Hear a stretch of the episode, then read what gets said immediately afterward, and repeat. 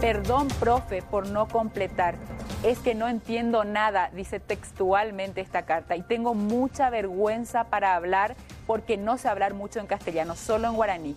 Te pido una disculpa, profe. Perdón. Bueno, este es un fragmento de una carta que lee una presentadora de una televisión argentina. Fue escrita la carta a lápiz por un niño, un pequeño paraguayo que está estudiando primaria en el Colegio Domingo Faustino Sarmiento de Buenos Aires, la capital argentina. El crío decidió pedir ayuda a un compañero para escribirle una nota a su maestra y explicarle por qué no podía hacer los deberes que ella le había mandado.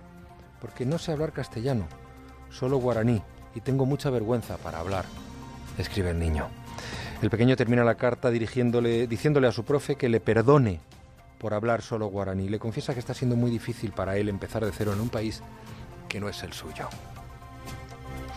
Esta carta se ha hecho viral en las redes sociales, pero según ha explicado el rector del colegio, Paul Dani, es bastante habitual en el centro que algunos pequeños tengan problemas de comprensión lectora y de adaptación al nivel de la clase. En esta escuela están matriculados bastantes críos que han llegado de Argentina, que han llegado a Argentina con sus padres y que proceden de países como Perú, Venezuela, y también Paraguay, como este crío. El rector explica que los dialectos que hablan los recién llegados les impiden en ocasiones seguir el ritmo de la clase.